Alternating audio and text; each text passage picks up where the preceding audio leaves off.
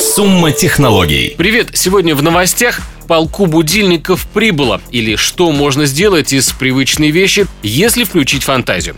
Ну а тестируем телефон Huawei P9 Lite. Как выглядит ваш будильник?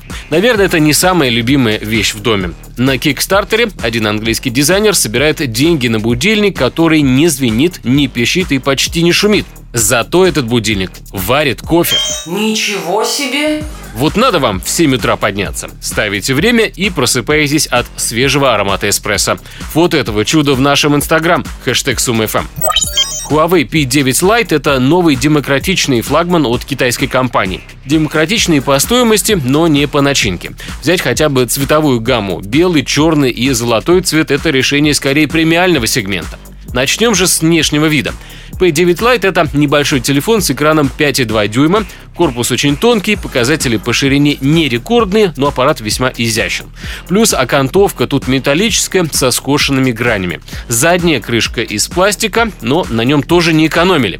Блок камеры и вспышки встроены в отдельный островок. Таким образом, начинаешь думать, что раз эту часть телефона так выделяют, значит камера должна быть особенной. В общем, аппарат не очень дорогой, но кажется дороже. Теперь покопаемся внутри. Процессор на 8 ядер, оперативки 3 гигабайта. Для игр есть отдельный графический контроллер. На экран выводится Full HD картинка. Чтобы прогнать телефон на предмет его мощности, я обычно ставлю из э, Google Store программы для обработки видео, пересчитываю маленькие ролики в большие, ну и так далее. Нареканий у меня нет. Иногда есть зависания, но они не докучают. Подозреваю, что обычно пользователи так свои телефоны не нагружают. Так что ставим пятерку. Камера тут на 13 мегапикселей, вытягивает неплохие кадры даже вечером. В общем и целом аппарат даже лучше, чем можно подумать. И стоит адекватно. Его фото и примеры снимков в нашем инстаграм хэштег SumFM.